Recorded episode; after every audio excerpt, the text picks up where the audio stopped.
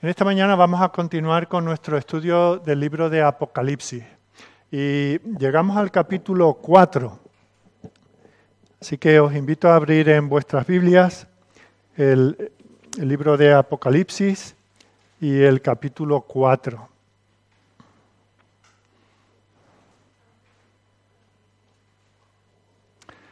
Vamos a dar lectura a todo el capítulo. Os diré que eh, el capítulo 4 y 5 en sí forman una unidad, eh, pero eh, vamos a, no tendríamos tiempo hoy para darle el estudio eh, que merecen, así que solamente leeremos hoy y consideraremos el capítulo 4. La palabra del Señor nos habla de la siguiente manera. Después de esto miré y aquí una puerta abierta en el cielo y la primera voz que oí, como de trompeta hablando conmigo, dijo, sube acá y yo te mostraré las cosas que sucederán después de estas.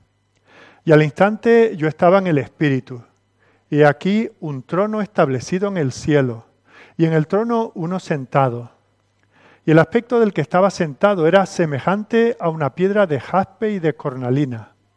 Y había alrededor, alrededor del trono un arco iris semejante en aspecto a la esmeralda. Y alrededor del trono había veinticuatro tronos, y vi sentados en los tronos a veinticuatro ancianos, vestidos de ropas blancas, con coronas de oro en sus cabezas. Y del trono salían relámpagos y truenos y voces. Y delante del trono ardían siete lámparas de fuego, las cuales son los siete espíritus de Dios. Y delante del trono había como un mar de vidrio semejante al cristal.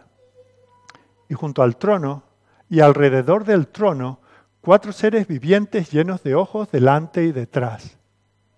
El primer ser viviente era semejante a un león. El segundo era semejante a un becerro. El tercero tenía rostro como de hombre. Y el cuarto era semejante a un águila volando.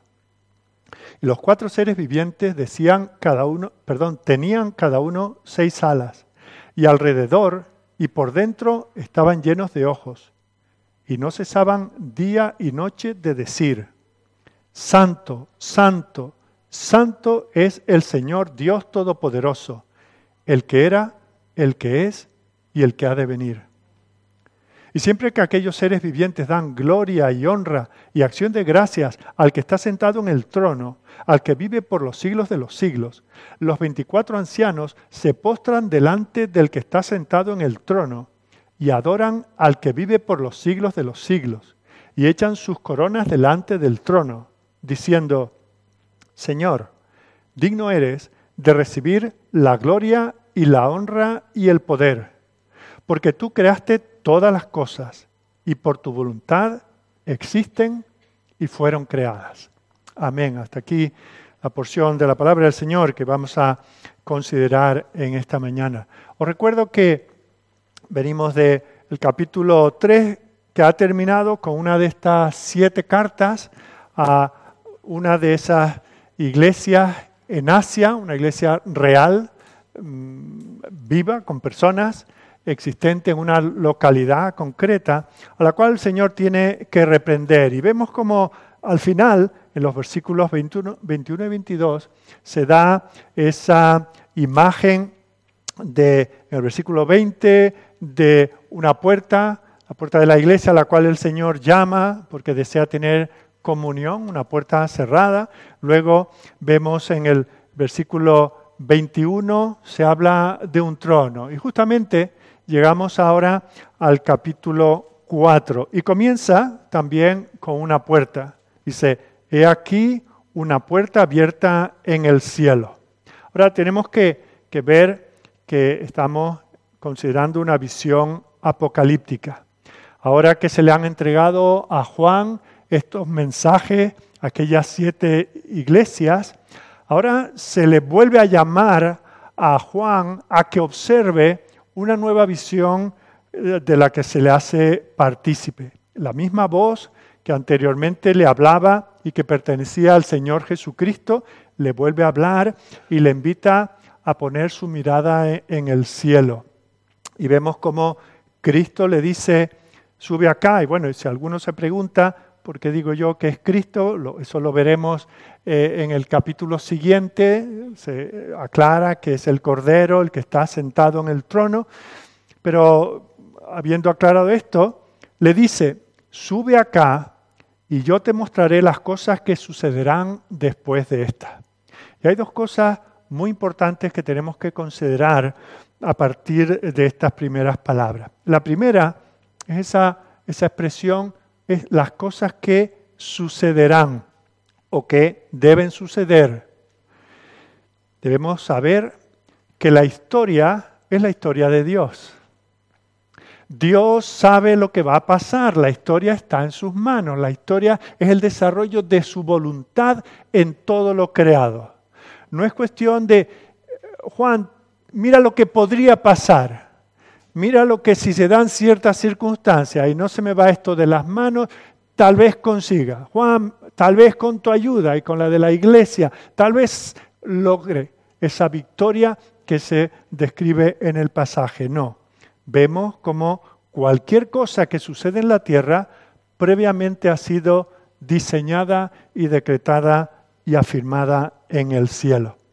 La segunda cosa que tenemos que considerar al analizar este capítulo es que los capítulos 4 y 5 no son una entidad en sí mismos, no están aquí aislados. Después de recordar el primer capítulo, eh, se dice cómo Juan recibe esta revelación respecto de Jesucristo, la recibe de Dios a través de un ángel, se le da a Juan para que él la dé a la iglesia y luego se describe la gloria del Señor ascendido y luego se presenta a quién va dirigida esta carta, este libro, a esas siete iglesias, cada una con sus vivencias, cada una con sus dificultades, cada una con sus gozos, sus victorias, unas que reciben reprensión, otras que reciben alabanza. Fijaos que es, ese es el esquema, así venimos. Y ahora llegamos a esto. Porque lo que se nos muestra aquí es qué está sucediendo mientras la iglesia, representada por esas siete iglesias, mientras están pasando por sus luchas, por sus problemas, por sus caídas, por sus derrotas incluso, mientras eso pasa, como que se le abre una puerta al cielo y se le permite ver a Juan que esto no está descontrolado, que la iglesia, el Señor no la ha dejado a ver qué pasa con ella, a ver si el nuevo programa que establecen, o la nueva moda, o, que hay gente que le da por volverse cristianos y unirse a la iglesia, a ver si así conseguimos remontar. No, se, le da a Juan y dice, esta es la realidad, así está la iglesia. Y desde el punto de vista humano está muy mal, porque aunque hay algunas que lo están haciendo bien, estén predicando la palabra, pero eh, hay, hay algún elemento siempre discordante. Pero Juan, que sepas, iglesia, que sepas que quien está en los cielos no está solo de observador, sino está gobernando. Como digo, estos dos capítulos por lo tanto, son el inicio de una nueva sesión que comienza aquí en el capítulo 4 y va a llegar hasta el final del capítulo 16. Y ahí se nos van a presentar, lo iremos viendo poco a poco, la apertura de los siete sellos. No os preocupéis por lo que eso significa, iremos viéndolo. Luego eh, se presenta el sonar de siete trompetas y luego el derramamiento de las siete copas. Y lo que tenemos en esta amplia porción del libro no es una cronología de la historia, como si cada acontecimiento que se presenta en el libro, en todo Apocalipsis, viene cronológicamente después del anterior. Lo que se, lo que se va a, a manifestar en el libro es lo que está sucediendo constantemente entre el periodo que va desde la ascensión del Señor Jesucristo a su segunda venida. Lo que vamos a ver en el resto del libro no es mm, un tramo de la historia al cual le sigue otro y otro y otro, sino que todo lo que vamos a ver es lo que está ocurriendo durante todo este periodo de la historia hasta el regreso programado de Cristo. Así que haceos la idea de que eso es lo que vamos a ver a partir de aquí. Porque si lo vemos como una consecución cronológica, entonces entramos en, unos errores de interpretación que pueden llevarnos a no apreciar realmente la enseñanza básica del libro. Bueno, dicho esto, vamos a ver cómo se nos vuelve a recordar que Juan estaba en el Espíritu. Esta expresión ya la habíamos visto en el capítulo 1 y versículo 10. Y al, repetirse esta expresión, hemos de entender que entre esa primera visión que el Señor le dio y la entrega de esas cartas, la entrega no en papel o en pergamino ni nada, sino el Señor le revela a Juan que aquella palabra la escriba y la envía a las iglesias, entre aquella ocasión y esta, como que Juan vuelve a un estado habitual, a como era él habitualmente. Pero el hecho de que ahora vuelve a estar en el Espíritu, recordad que al considerar el capítulo 1 vimos que eso significa que está, Juan está viendo todo lo que vamos a ver a partir de aquí, pero no con los ojos físicos, sino que el Señor lo lleva a un estado espiritual en el cual le revela aquellas cosas que están sucediendo en el cielo, pero Juan no está en el cielo literalmente, ni las figuras y todo lo que él ve está allí delante de él, sino que el Señor obra de tal manera como, a veces tenemos sueños, ¿verdad? sobre todo las pesadillas, ¿verdad? Que son tan reales, más reales que la vida misma. Y si alguien nos persigue, nos persigue de verdad. En la vida real, pues uno pararía, hoy ¿qué haces? Pero ahí no puedes, no puedes hablar, no puedes correr. Y hay una realidad tan profunda. Bueno, pues esto lo digo simplemente por una comparación, para que entendamos eh, siquiera livianamente cuál es la situación. Él tiene un contacto directo con el Salvador. Por así decir, está a solas con Dios. Todo lo demás que le rodea, eh, como que queda en un segundo plano. Él está plenamente centrado en esa comunicación con el Señor. El Espíritu Santo le da una receptividad espiritual extraordinaria. ¿Por qué? Porque le va a mostrar cosas que no están a la vista de nadie. Eh, el Señor está como descorriendo el velo del cielo, está abriendo esa puerta para mostrar cosas que están lejos de los ojos de los hombres. Y vemos cómo esa eh, visión que le da comienza con esta visión del propio Señor. Y eso es el contenido de los capítulos 4 y 5, que como digo son una unidad. Si tuviésemos tres horas, eh, pues lo presentábamos juntos, pero como sé que no las tenemos, vamos a ver hoy una parte y si Dios lo permite, el próximo domingo la otra. Lo que hace que nos aparezca como dos capítulos, recordad que los capítulos y los versículos son una división no eh, inspirada, sino que en algún momento eh, alguien en la iglesia consideró que para poder tener referencias, para poder manejarnos, sería bueno dividir en capítulos y versículos para ir más fácilmente a un pasaje concreto. Pero aquí sí es cierto que hay una unidad con dos partes naturales. En primer lugar, se presenta a Dios en su soberanía, en su majestad y en su santidad.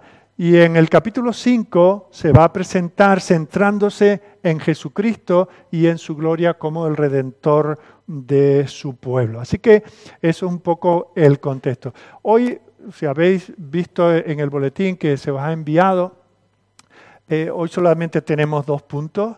Es muy fácil de recordar eh, la estructura del mensaje de hoy. Vamos a ver en primer lugar lo que Juan eh, vio y en segundo lugar lo que Juan oyó.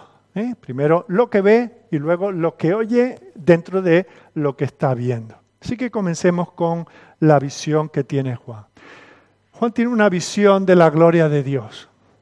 ¿Cómo podemos nosotros describir a Dios? Es absolutamente imposible. Nosotros lo más que podemos hacer, y, justamente es algo de lo que estamos haciendo en los estudios de, los jueves, es tratar de describir someramente eh, los atributos o las perfecciones de Dios. Podemos ver eh, la sombra de la actuación de Dios, por ejemplo, en su creación, en la obra de la redención, pero a Dios mismo no lo podemos de escribir. Él está más allá de cualquier palabra, más allá de lo que podamos nosotros concebir y, que tengamos palabras para utilizar.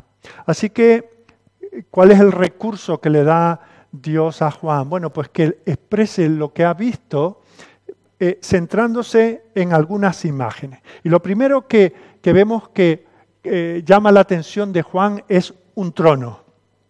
Dice en el versículo 2 que él miró y aquí un trono establecido en el cielo y en el trono uno sentado. O sea que hay un trono y no es un trono vacío, sino es un trono con alguien que está en el trono. Pero claro, el trono lo va a describir de una manera que más o menos podríamos hacernos una idea. Pero, ¿y al que está en el trono? ¿Cómo puede Juan o nadie describir a Dios. Recordemos que el Señor ha dicho en el libro de Isaías, dirigiéndose a su pueblo, que se habían hecho idólatras y que habían hecho imágenes de Dios. Dice, ¿a qué pues me haréis semejante o me compararéis? Dice el santo. ¿Cómo podemos nosotros imaginar a Dios y describir a Dios? No hay manera. ¿A qué me compararéis? Y es por eso que el Señor le da a Juan que él utilice eh, este lenguaje de algunas piedras preciosas. Fijaos que Juan no dice que vio esas piedras preciosas, sino que el aspecto del que vio en el trono, el aspecto era semejante, fijaos esa palabra, apariencia y semejanza. Cuando no tenemos palabras mira, es mm, lo más parecido, pensamos, cosas que sean común entre nosotros y nuestro interlocutor para tratar de explicarle algo para lo que no tenemos palabras en común. Bueno, ¿semejante a qué? Bueno, es semejante en primer lugar a jaspe. El jaspe es una piedra parecida, transparente, tipo diamante, solo que tiene unos, colores muy vívidos eh, que se ven según la va girando y de distintos ángulos, según le, atraviesa la luz, se ve de, de distintas maneras. Y lo que Juan trata de explicar con esto es la perfección gloriosa lo radiante de la gloria infinita del Señor, su pureza, la brillantez de su santidad. Y luego dice que también era parecido, era semejante a la cornalina, también se le conoce como piedra de sardis, y esta es una piedra de color rojo sangre. Y eso, pues, si el jaspe transparente habla de la santidad y la pureza de Dios, esto nos habla de la ira y de la justicia de Dios.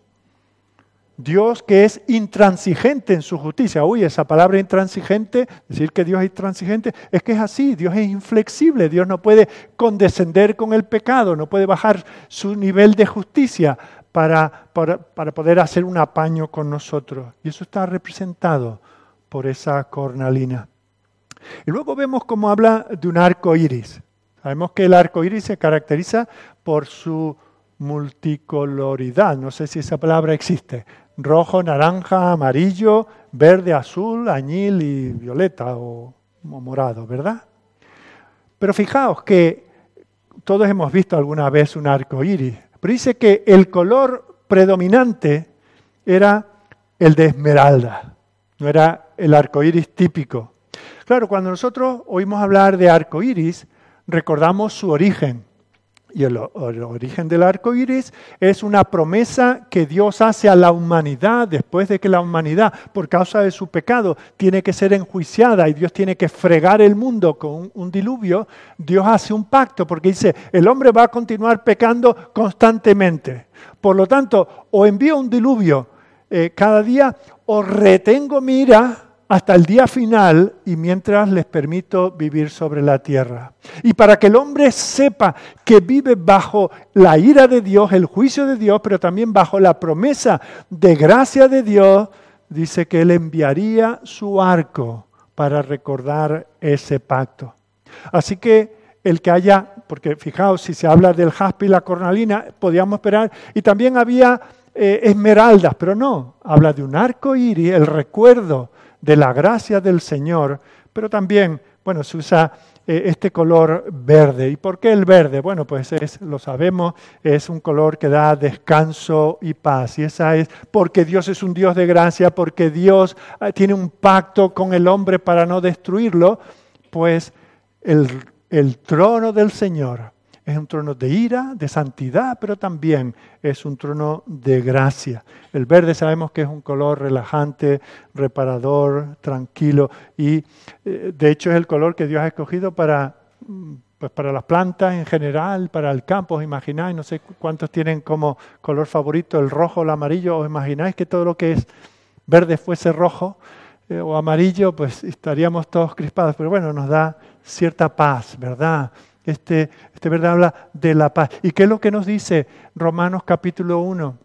Capítulo 5, versículo 1. Justificados pues por la fe tenemos paz para con Dios por medio de nuestro Señor Jesucristo. Es por Él que tenemos entrada en esta gracia. Así que esos colores nos hablan el jaspe, la cornalina y la, y la eh, esmeralda. Perdón. En el fondo es como una descripción del Evangelio está la santidad de Dios, está su odio al pecado, su intransigencia, la condenación como consecuencia de no vivir en la santidad de Dios, pero también nos habla de la gracia, de la misericordia, del amor, ese amor que va más allá de lo que nosotros podamos expresar, que va más allá de todo conocimiento, ese amor con el que Dios ama a los pecadores.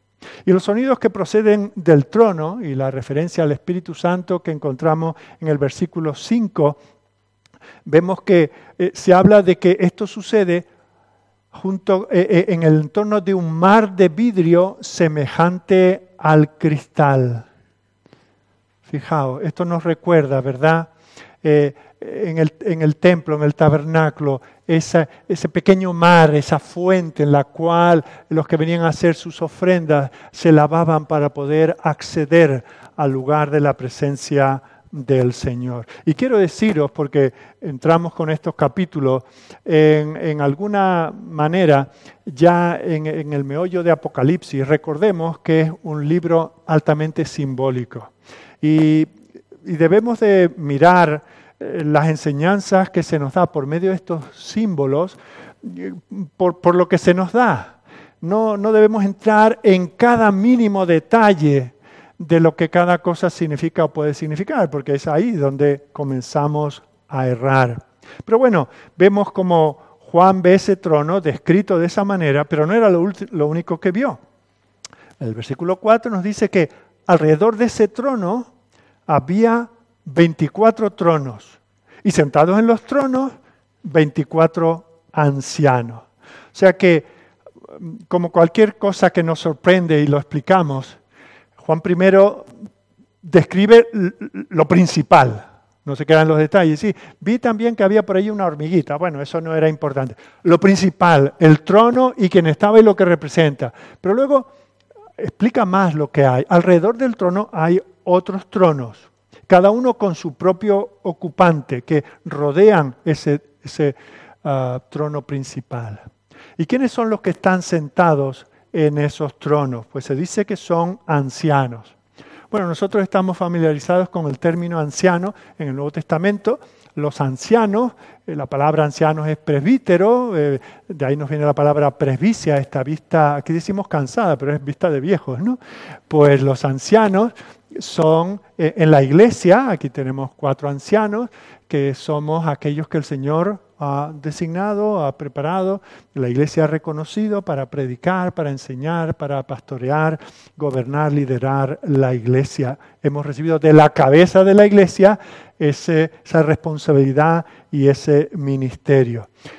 Eh, los ancianos, hemos visto en el capítulo 1 y en las cartas a esas siete iglesias que son esos ángeles, esos pastores de la iglesia. O sea que esa podría ser una interpretación. Pero vemos cómo eh, eh, el contexto nos indica que esa no es la referencia. La clave de la interpretación está en el número. Se dice que eran 24 y con un poquito de matemáticas sabemos que 24 es 12 más 12.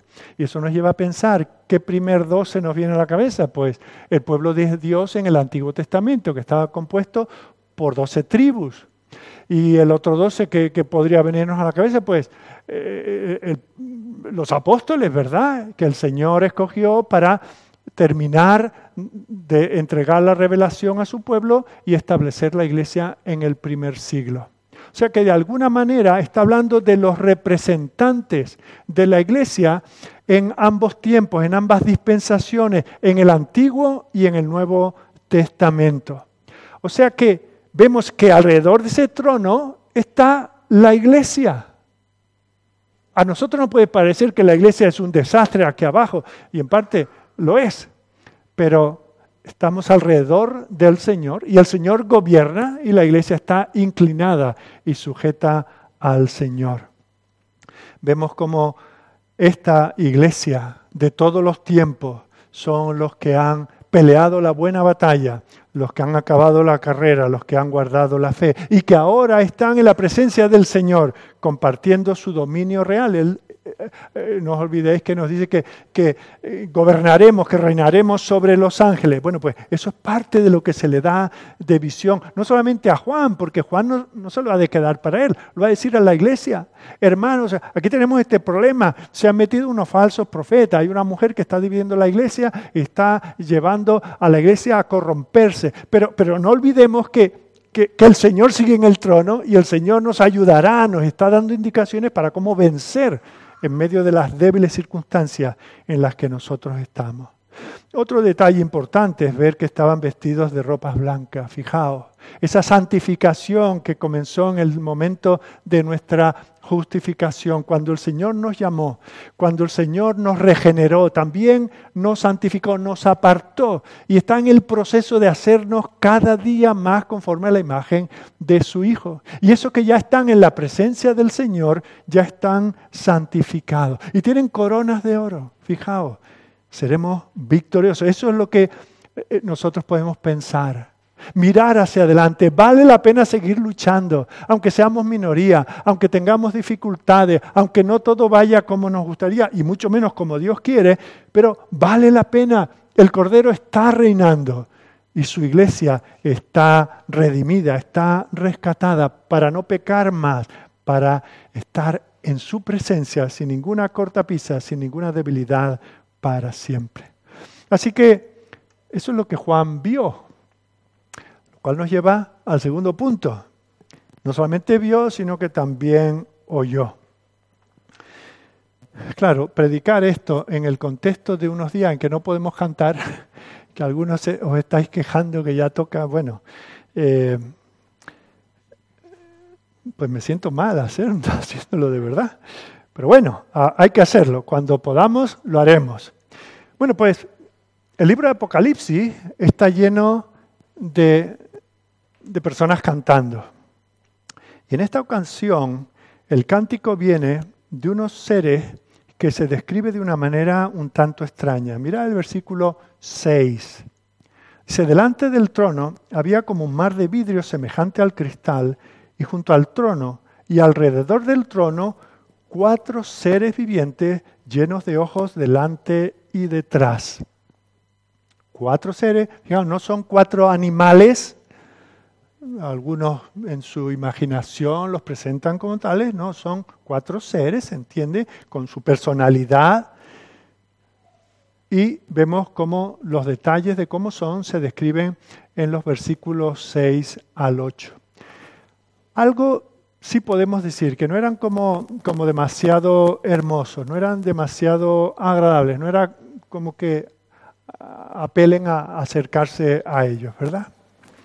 Algunos dicen que representan los poderes de la creación o a los pastores, los ministros del Evangelio, otros que tal vez representan a los querubines, otros dicen que representan los cuatro retratos que hacen los evangelios del Señor. Recordemos que eh, en el Evangelio de Mateo se representa a Cristo principalmente como un rey, al rey se le conoce como, eh, un león, y al león se le conoce como el rey de, la selva. En Marcos vemos como a Jesús se le presenta principalmente como un siervo, y ese es el becerro, ese buey, eh, que representaría a Jesús. En Lucas Lucas enfatiza sobre todo la humanidad de Jesús. Eh, y eso estaría representado por esa figura de hombre y en ese supuesto, pues Juan presenta ese águila que se eleva en lo alto y que representaría a, Jesús como eh, el Hijo Eterno, así como presenta el Evangelio de Juan. Pero de todas estas sugerencias, tal vez la que, la que tiene más eh, razones para que creamos que es la correcta es la sugerencia de que aquí se está refiriendo a esos querubines.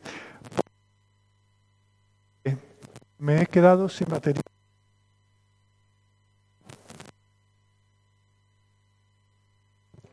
Perdón, eh, va y viene, no sé. Bueno.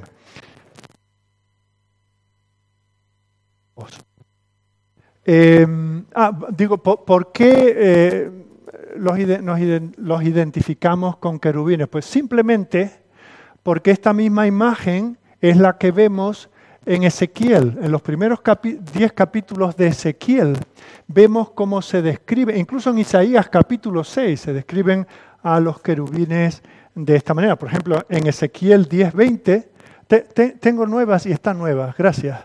Em, debe ser más bien problemas de la mesa. Em, sí, iba a leer Ezequiel 10:20, donde después de describir con características semejantes o, iguales a estas, dice en el 10:20 Ezequiel, estos eran los mismos seres vivientes que vi debajo del Dios de Israel junto al río Quebar y conocí que eran querubines. O sea, eran seres angelicales. ¿Qué, son los querubines? Bueno, pues dentro de la jerarquía de los ángeles que Dios ha creado, pues la, eh, el, nivel más alto en esa jerarquía son los querubines, a los cuales vemos eh, sirviendo al Señor, guardando las cosas más santas. Por ejemplo, la primera vez que, se nos presentan es en el jardín del Edén, después de que el hombre haya pecado y, y es expulsado junto con su esposa, es echado fuera del lugar donde Dios habitaba de una manera extraordinaria. Y vemos como dice Génesis 3:24 Echó pues Dios, echó fuera al hombre, puso al oriente del huerto de Edén querubines y una espada encendida que se revolvía por todos lados para guardar el camino del árbol de la vida. Aquel lugar donde Dios hacía real su presencia con el hombre y la mujer, ahora está prohibido para el hombre y la mujer. ¿Y a quién envía Dios? ¿Levanta un muro de, serpentinas de esta o, o de hormigón? No, pone allá estos seres, querubines. Lo mismo lo vemos en la construcción del tabernáculo. Dios le da indicaciones, Moisés no hace un tabernáculo a su gusto, sino siguiendo los dictados estrictos del Señor. Y en el lugar más santo, en el lugar santísimo, encima del propiciatorio, había la figura de dos querubines. Éxodo 25, 20. Y los querubines extenderán por encima las alas, cubriendo con sus alas el propiciatorio, el lugar donde se hacía manifiesta la presencia del Señor. Y se estaban sus rostros, el uno frente al otro, mirando al propiciatorio los rostros de los querubines. Y estos querubines necesitan esa fuerza como la del león, esa habilidad para servir incansablemente como un becerro o como un buey, necesitan la inteligencia de un hombre y necesitan la rapidez que tiene un águila para moverse en el aire.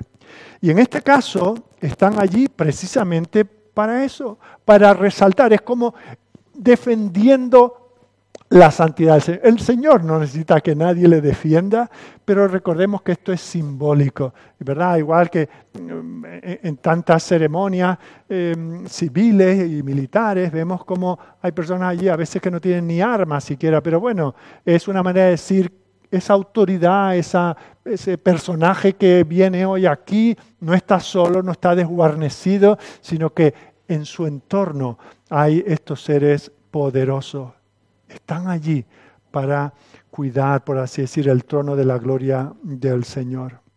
Ahora, lo más importante no es su descripción ni su identificación, sino ver lo que están haciendo. Y lo que están haciendo es que de día y de noche están dando cánticos de adoración y de alabanza al Señor. Están exaltando, están exponiendo, están anunciando su gloria.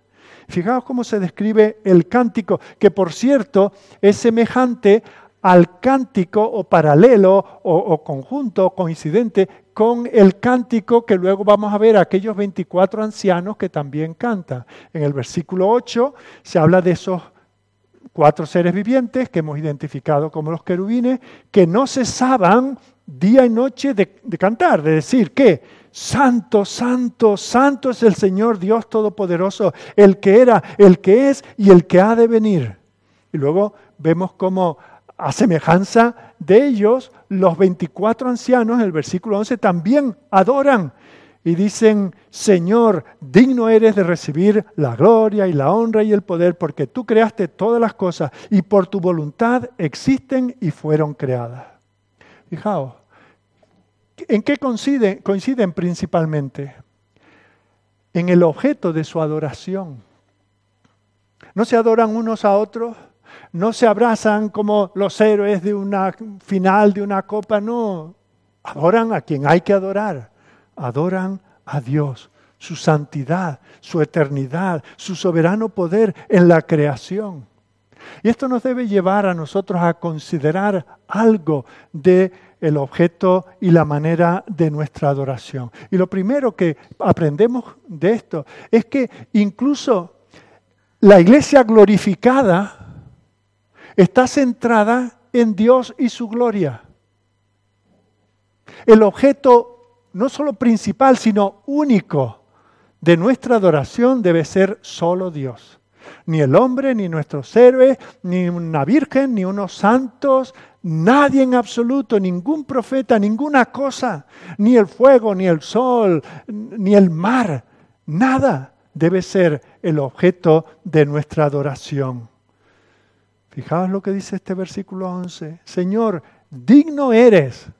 Y de alguna manera es como si dijese, solo tú digno eres de recibir la gloria, la honra y el poder. Adorar es eso, es proclamar la dignidad de Dios. Y lo que pensamos de Dios refleja nuestra adoración. Si nosotros pensamos en un Dios pequeñito, un Dios parcial, un Dios limitado, pues en nuestra presentación de Él, cuando hablamos de Él, cuando lo comunicamos a otro, cuando cantamos de Él, cuando predicamos de Él, estaremos hablando de lo que suponemos de Él. Pero estos seres que están en la presencia del Señor le conocen en la medida que estos seres creados pueden conocer al infinito. Pero en eso se centran. Y eso es una lección para nosotros. No estamos aquí para glorificarnos a nosotros ni como individuos, ni como iglesia, ni a un pastor, ni a un maestro, ni a alguna actividad, ni el local, ni los medios, ni el éxito, ni los likes. Eso no es el objeto de nuestra adoración. Y es por eso que estudiamos de Dios. Porque no solamente queremos adorar a la palabra Dios, de I-O-S, sino al concepto real de Dios, el concepto bíblico de Dios. No podemos simplemente decir, yo me imagino que Dios es así y por eso le adoro de esta manera.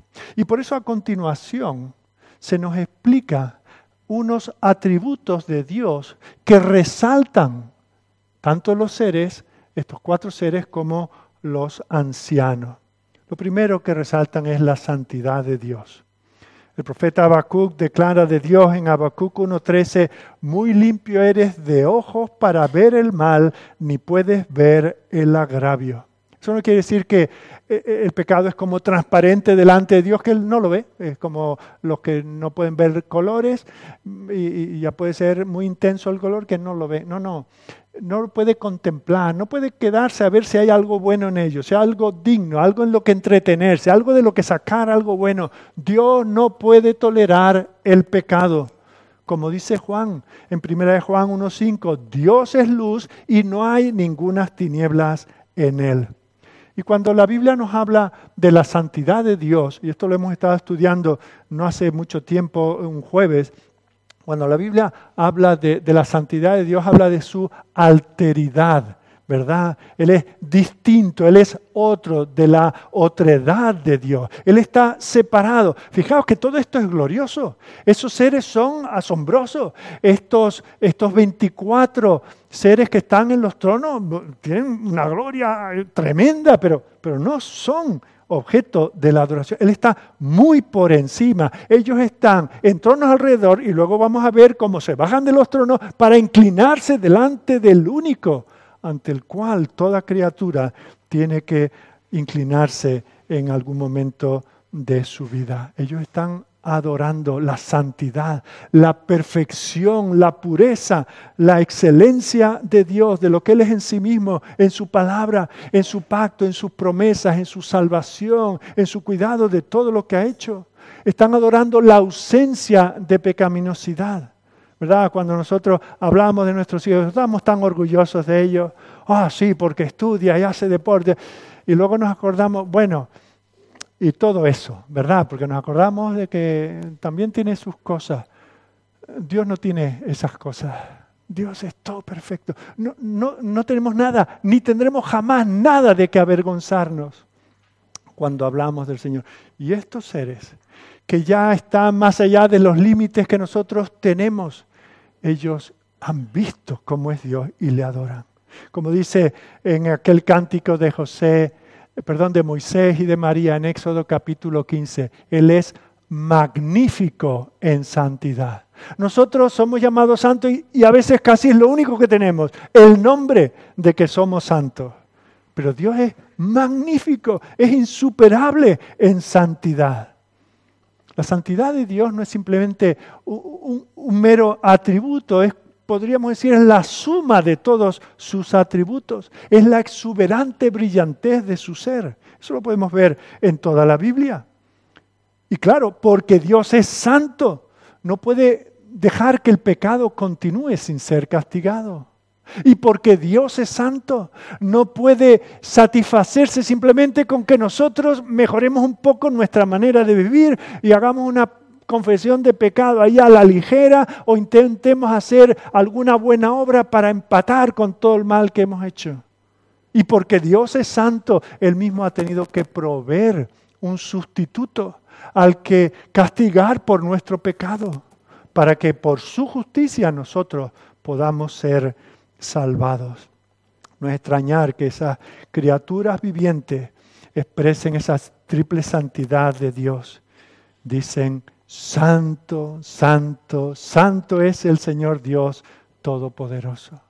Esa es una razón que nos debe motivar a dar alabanza al Señor. Pero fijaos en segundo lugar cómo Dios también es eterno. Dentro de esa alabanza dice en el versículo 8 que Él es el que era, el que es y el que ha de venir. Fijaos, los, los tres tiempos verbales de la existencia del Dios el Señor de toda la tierra, el Todopoderoso. ¿Qué se está diciendo aquí? Él es el gran yo soy. Y de eso estamos aprendiendo mucho en los últimos domingos, ¿verdad? Él es el gran yo soy, el que era, el que no tiene principio, el que no tiene necesidad de nada para su continuidad, el que no se apagará, no se agotará, no dejará de ser, no cambiará. Eso merece alabar al Señor.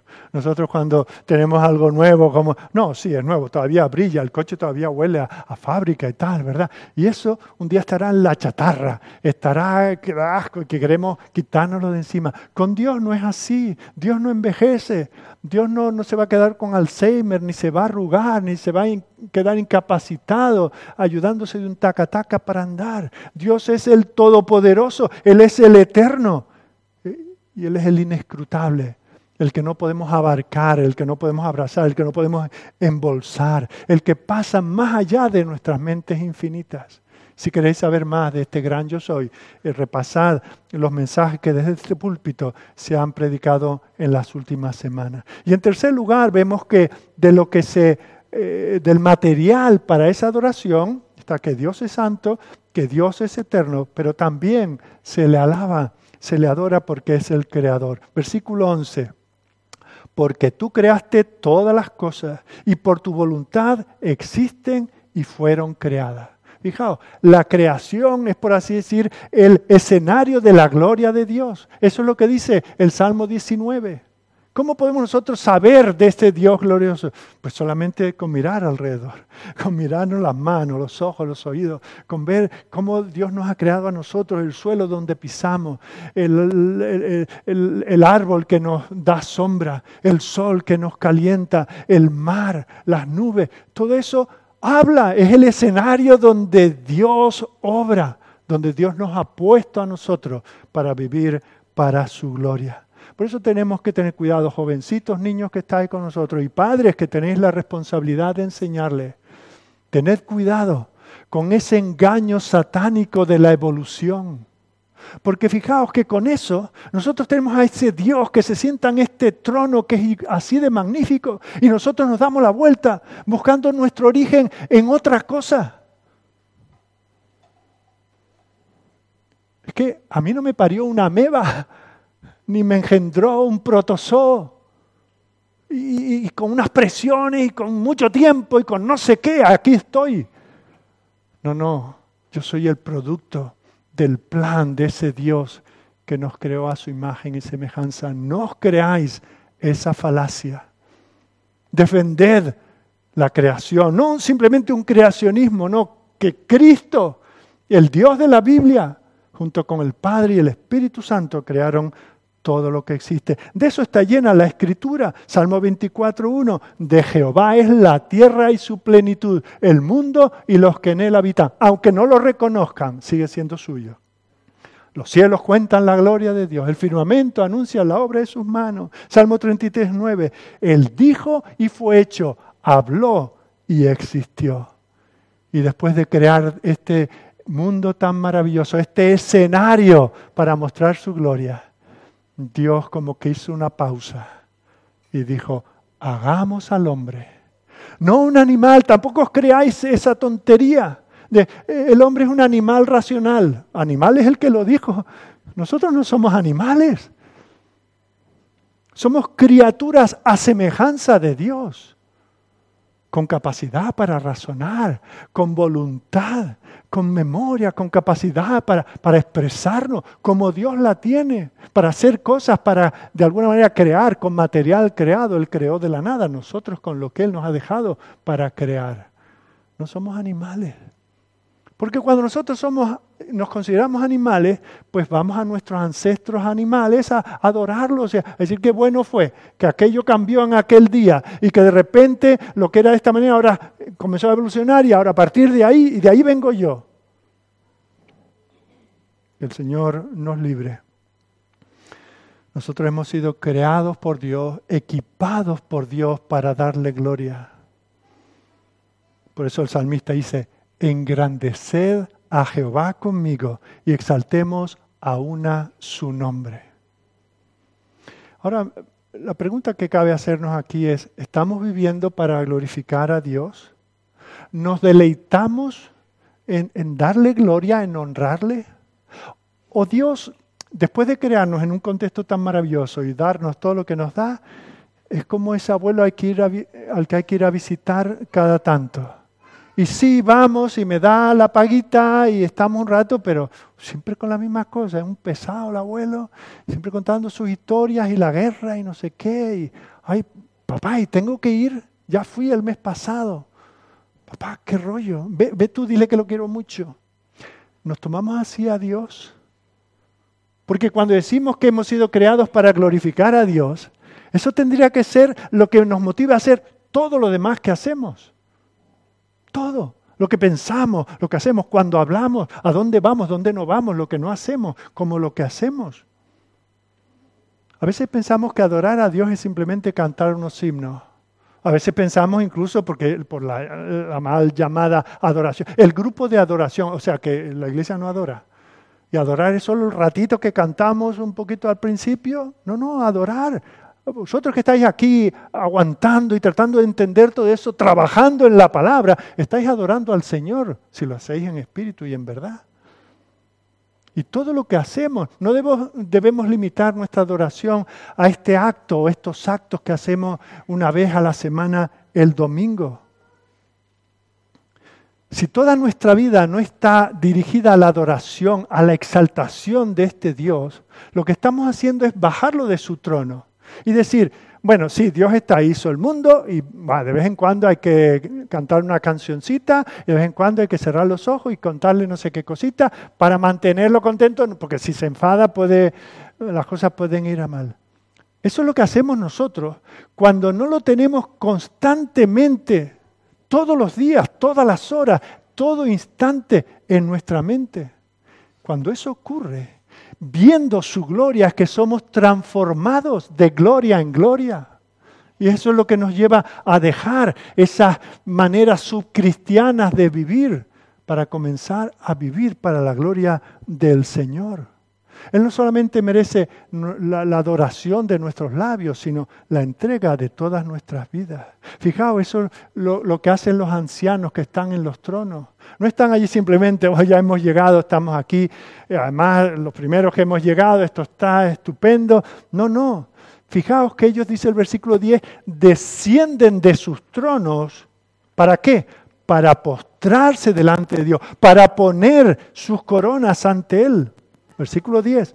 Los 24 ancianos se postran delante del que está sentado en el trono y adoran al que vive por los siglos de los siglos y echan sus coronas delante del trono. Qué retrato de dedicación, de consagración, de obediencia. Eso es lo que nos lleva a recordar el himno con el que comenzamos, una de las joyas de la corona de cualquier himnario, ¿verdad? Santo, santo, santo, Señor omnipotente. No estamos hablando de cualquier diosecito de nuestra imaginación. Es el Señor omnipotente.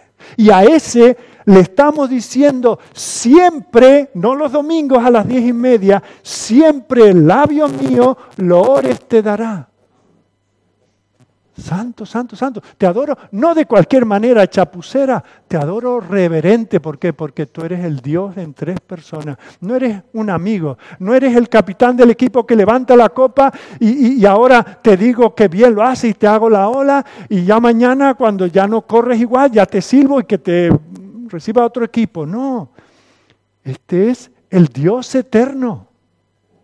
Y por eso le decimos, Santo, santo, santo. El numeroso coro, santos escogidos de nuevo, te adoran sin cesar.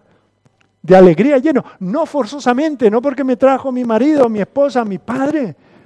De alegría llenos. ¿Y qué es lo que hacen? Su dignidad, lo que son, lo que dicen ser, sus títulos, su personalidad. Todo eso lo rinden ante el trono y el cristalino mar. Y se gozan porque no están solos la inmensa muchedumbre de ángeles que cumplen tu santa voluntad también lo hace. Ante ti se postra, bañada de tu luz, de tu lumbre. Ante ti, ese gran yo soy, ante ti que has sido, que eres y serás. Y luego está ese reconocimiento, Señor, eso lo hacemos con las limitaciones propias de nuestra naturaleza y decimos, por más que estés velado e imposible sea tu gloria contemplar en plenitud, por más que así sea, de lo que sé de ti, sé que santo tú eres solo y nada hay a tu lado. No comparte, como en las deidades griegas, ¿verdad? Eh, el dios y la diosa, no, no, santo tú eres solo y nada hay a tu lado en poder perfecto, pureza y caridad. Y termina el himno, Santo, Santo, Santo, la gloria de tu nombre, la grandeza, la magnificencia de tu nombre, la vemos en tus obras, en cielo, tierra y mar. Yo no veo a la madre naturaleza, no, no, yo veo al Dios que creó cielo, tierra y mar. Y por eso miramos al gran día en que podamos decir, Santo, Santo, Santo, te adora todo hombre. A ti, Dios en tres personas, bendita Trinidad. Ahora, de nuevo os digo, no se trata de releer este himno y decir, ay, qué bonito el que lo compuso y el que lo tradujo. No, no. Eso nos debe pensar que no podemos hoy, ahora, en este minuto, pronunciar estas cosas y emocionarnos con ellas y luego salir de aquí y olvidarnos. Este, este marco mental y espiritual tiene que estar en nosotros en todo momento. Debe ser nuestra disciplina diaria, porque cuando yo cada mañana con lo que me cuesta, que me levanto tarde y que no tengo prisa, la palabra que dejo de leer es la de este Dios que me está hablando. Y la oración que dejo de elevarle es aquella a este Dios que tanto es y tanto me ha hecho. Y es por eso que yo tengo que estar motivado dentro del entorno de mi familia, a cuidar de mi esposa si estoy casado, ser para ella como Cristo que, que yo refleje en mi cuidado, en mi amor hacia ella, a Cristo, a este glorioso Dios. Y que como esposa una cristiana se someta a su marido si lo tiene como la iglesia a Cristo. Y que así criemos a nuestros hijos, no para decir, no, mis hijos con el programa que yo he tenido ah, son todos cristianos y qué bien lo he hecho yo. No, por la gracia, por la gloria del Señor. Estoy disciplinando a mis hijos en la disciplina y amonestación del Señor. Y a la inversa, y los niños y los jovencitos, para dar gloria a ese Dios, tienen que honrar a sus padres y someterse a ellos. Y así tenemos que hacerlo todo. Así tenemos que vivir nuestra membresía en la iglesia. No como una pesadez en la cual nos hemos comprometido y en mala hora, sino como un gran privilegio. Y así salimos a trabajar Salimos a estudiar los que estáis estudiando. Salís a buscar trabajo los que no lo tenéis.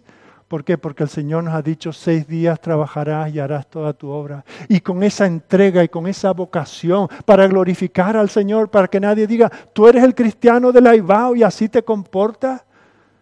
No, por eso tenemos que entregarnos así. Y por eso nuestros nuestro actos de adoración. Por eso entregamos nuestras ofrendas al Señor también con gozo y con alegría, porque no damos para el mantenimiento de nada ni de nadie, sino ese Dios que lo posee todo, nos da tanto y nosotros como una mínima muestra de gratitud venimos con nuestras ofrendas. ¿Os dais cuenta cómo eso es lo que hacen aquellos ancianos?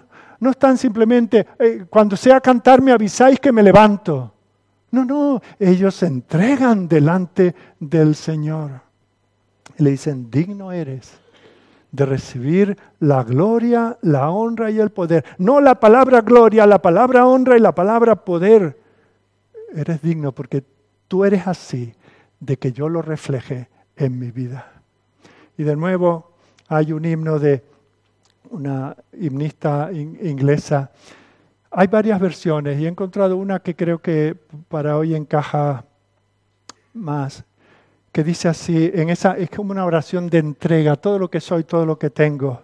Ten, Señor, mi ser te doy, te consagro lo que soy, mis momentos tuyos son junto con mi adoración. Sea toda mi labor impulsada por tu amor, que mi forma de andar sea hermosa y ejemplar. Usa mi canción y voz para exaltar a Dios, que mis labios al y cantar te den gracias sin cesar. Ten mis bienes, oh Señor, por tu gloria y loor. Obra en mí tu humildad y haz tu santa voluntad. Haz lo tuyo mi querer y, y mi voluntad romper, que mi corazón por fin sea trono y jardín. Ten bendito Salvador sin reserva mi amor. Te lo doy sin vacilar y me quedo a tu llamar. Que esa sea nuestra oración que digamos, Señor, todo lo que tengo, todo lo que soy, lo quiero tener, lo quiero vivir para ti. Ahora, no hemos terminado, la segunda, pero estamos haciéndolo. La segunda cosa que aprendemos es que mientras que nuestra adoración ha de ser, ha de tener como tema principal y constante la gracia de Dios a nosotros en la salvación, hay otro asunto que también debe estar dentro de nuestra adoración y es la soberanía de Dios. Fijaos en esa última parte del versículo 11. Digno eres de recibir la gloria y la honra y el poder porque tú creaste todas las cosas y por tu voluntad existen y fueron creadas. Dios tiene el mundo en sus manos. Eso no solamente es una canción muy bonita, que nos encanta cantar, ¿no? Eso es una realidad. Nuestras vidas son evidencia de que el mundo está en las manos de Dios. Ahora, repasa mentalmente las siete cartas. Repasa mentalmente la situación de Juan. Juan está en lo que hoy llamaríamos un campo de concentración, un gulag, un campo de trabajo, está exiliado y lo tiene todo perdido. Es un anciano ya muy débil y el Señor le hace ver la gloria de su presencia con él. y le dice, Juan, tú estás aquí en Patmos, pero no está todo perdido. Yo sigo en el trono. Y le dice a las iglesias, desde la primera a la última, esa es vuestra situación, pero yo os he dicho, conozco tus obras.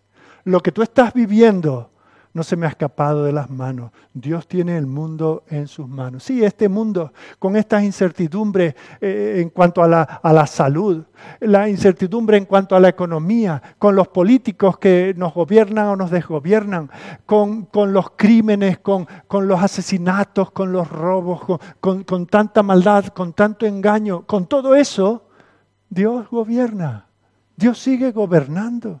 Y Dios gobierna en su iglesia, sí, Dios gobierna en los santos, con todas nuestras debilidades, con nuestras caídas, con nuestros pecados remanentes, con esas cosas, esos hábitos que quisiéramos dejar y no conseguimos dejar. Dios sigue gobernando en tu corazón cristiano si es que lo eres. Y ese es el propósito de presentarnos esta revelación. Dios reina. Pero no quiero terminar sin decirte también una cosa. Si tú no eres cristiano, si no, no, tienes este Dios, si no tienes esta esperanza, si no tienes esta motivación en esta vida, recuerda que este Dios todopoderoso, en cuyas manos está el mundo, no puede tolerar el pecado. Y Dios hará, este Dios hará que un día te inclines delante de Él y reconozcas su señorío. Creas en Él o no creas, acabarás haciéndolo. Y con este Dios, tú no tienes ningún favor. Tú eres un enemigo de este Dios. Y cuando este Dios se mueve en juicio, mira para atrás el diluvio, mira el fuego sobre Sodoma y Gomorra, mira el exilio al cual se vio su propio pueblo afectado, pero sobre todo, mira a Cristo, que cuando fue hecho pecado, no por su pecado, sino por el pecado de su pueblo, Dios no pudo perdonarle. ¿Piensas tú que escaparás de la ira de este Dios que está en ese trono simplemente porque no eres tan malo como otros? ¿Porque esperas que algún día mejorarás tu conducta? ¿Porque no crees nada, pero si creyeras creerías lo que creemos nosotros? Así no podemos ir delante de Dios. O nos inclinamos delante de Él, confiados totalmente en Él, confiados en su gracia, en la provisión de salud espiritual, de reconciliación que Él nos da en la cruz. O seremos para siempre reos de muerte. Que el Señor tenga misericordia de nosotros, que nos mueva a la adoración más exuberante y al temor de Él que sigue estando en el trono. Oremos. Bendito Señor, nuestro Dios. Este pasaje que acabamos de considerar nos, lleva, nos llena a partes iguales de gozo y de temor. De gozo, Señor, porque hoy nos has abierto a través de este libro esa rendijita para que veamos qué es lo que está pasando ahora mismo mientras que aquí la situación es tan horrorosa por momentos. Hay paz, hay tranquilidad, hay gozo, hay adoración constante en tu presencia. Y eso es lo que nos espera a los que por tu gracia hemos sido apartados por ti para ti. Eso nos llena de gozo, pero Señor, también tenemos temor. Temblamos, Señor, por aquellos que se obstinan en vivir de espaldas a ti, por aquellos que se creen más listos que todos los demás, por aquellos que creen que no necesitan nada de esto para vivir y para gozar. Pensamos en aquellos, Señor, que creen que están en Cristo y no lo están, que creen que por alguna ceremonia, algo que hicieron o que están haciendo, creen que por eso van a ganar tu favor. Señor, temblamos por ellos. Pero te damos gracias por esta oportunidad que nos has dado esta mañana de anunciarles el Evangelio. Señor, obra en nosotros. Te necesitamos. Necesitamos que tú nos fortalezcas en la fe. necesitamos visiones estáticas de ti. Ya tenemos suficiente con tu revelación. Necesitamos creer lo que tú ya nos has dicho. Danos la fe para creerte completamente. Señor, continúa con nosotros en el resto de este culto, pues te lo pedimos a través de nuestro Señor y Salvador. Amén.